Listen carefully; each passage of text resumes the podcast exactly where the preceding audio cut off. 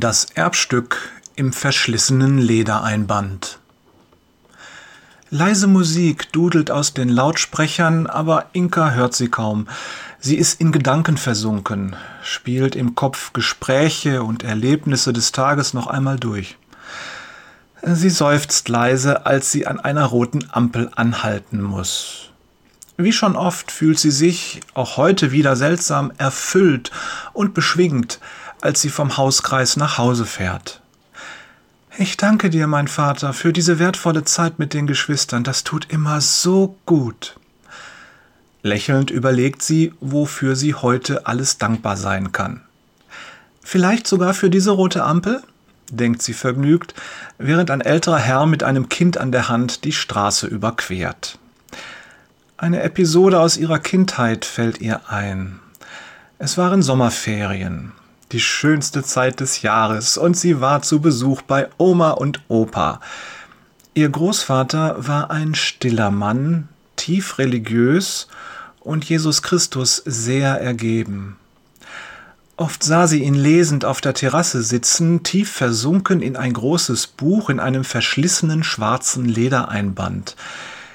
Diese Bibel hat inzwischen einen Ehrenplatz in ihrem Wohnzimmer und sie hütet sie wie einen Schatz, ist sie doch ihre liebste Erinnerung an Großvater. Damals konnte sie nicht viel damit anfangen, so kommt es, dass sie eines Tages ihre Großmutter ganz einfach fragt Oma, warum liest Opa so viel in der Bibel?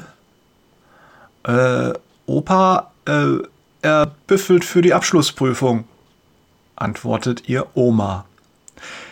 Sie weiß bis heute nicht, ob ihre Oma im christlichen Sinne gläubig war. Nur wenige Wochen nachdem sie wieder nach Hause gefahren war, waren ihre Großeltern bei einem Verkehrsunfall ums Leben gekommen. Ihre Eltern konnte sie auch nicht fragen, denn die hatten mit der Kirche im Allgemeinen, dem Christentum im Besonderen und Jesus im Speziellen nichts am Hut. Ich weiß nicht, ob Oma an Jesus geglaubt hat, hatte ihre Mutter einmal geantwortet. Ich weiß, dass Opa sehr gläubig war und ich weiß, dass wir als Kinder sonntags in die Kirche gehen mussten. Sie schüttelt den Kopf, wie um eine schlechte Erinnerung loszuwerden. Ich muss das nicht mehr haben. Inka seufzt. Im Hauskreis beten sie fast jedes Mal für all die Familienangehörigen, die Jesus noch nicht kennen. Auch für ihre Eltern haben sie heute wieder gebetet. Gott ist so geduldig mit uns, denkt Inka. Er kümmert sich um uns, auch wenn wir ihn ignorieren oder ihn sogar feindlich gesonnen sind, er gibt nicht auf. Ein Hupen reißt sie aus ihren Gedanken. Die Ampel steht auf grün und der Autofahrer hinter ihr hat offensichtlich wenig Geduld. Ist ja gut, denkt sie, ich fahr ja schon. Nur noch fünf Minuten bis nach Hause. Das Fahren geht wie von selbst und Inke hat wieder Zeit, ihren Gedanken nachzuhängen. Vor der Ampel habe ich die Zeit vergessen. Und vielleicht ist das im wirklichen Leben auch so. Bisweilen drückt Gott auf die Hupe, um uns zu wecken. Wir können den Tag nicht ewig hinausschieben und ob wir vorbereitet sind oder nicht, eines Tages ist unser Leben zu Ende. In diesem Moment hört sie eine wunderschöne Stimme.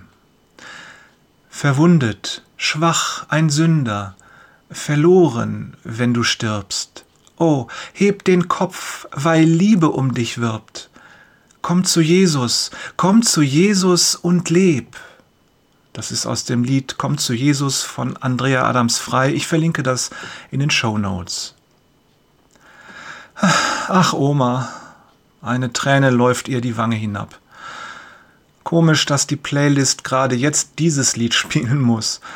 Auf den letzten Metern nach Hause lauscht sie dem Text und betet still für ein paar Menschen, von denen sie annimmt, dass sie noch nicht zu Jesus gekommen sind.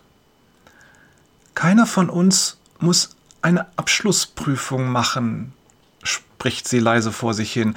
Jesus will doch nur eine einzige Sache, unser Herz.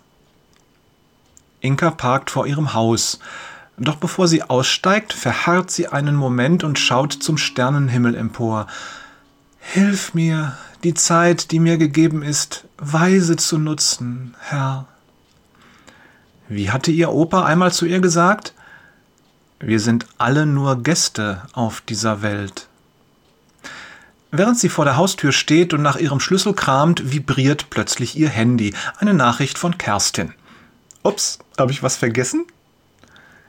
Inka streicht über den Bildschirm, fast fällt ihr die Handtasche aus den Händen, während ihre Augen sich ungläubig weiten.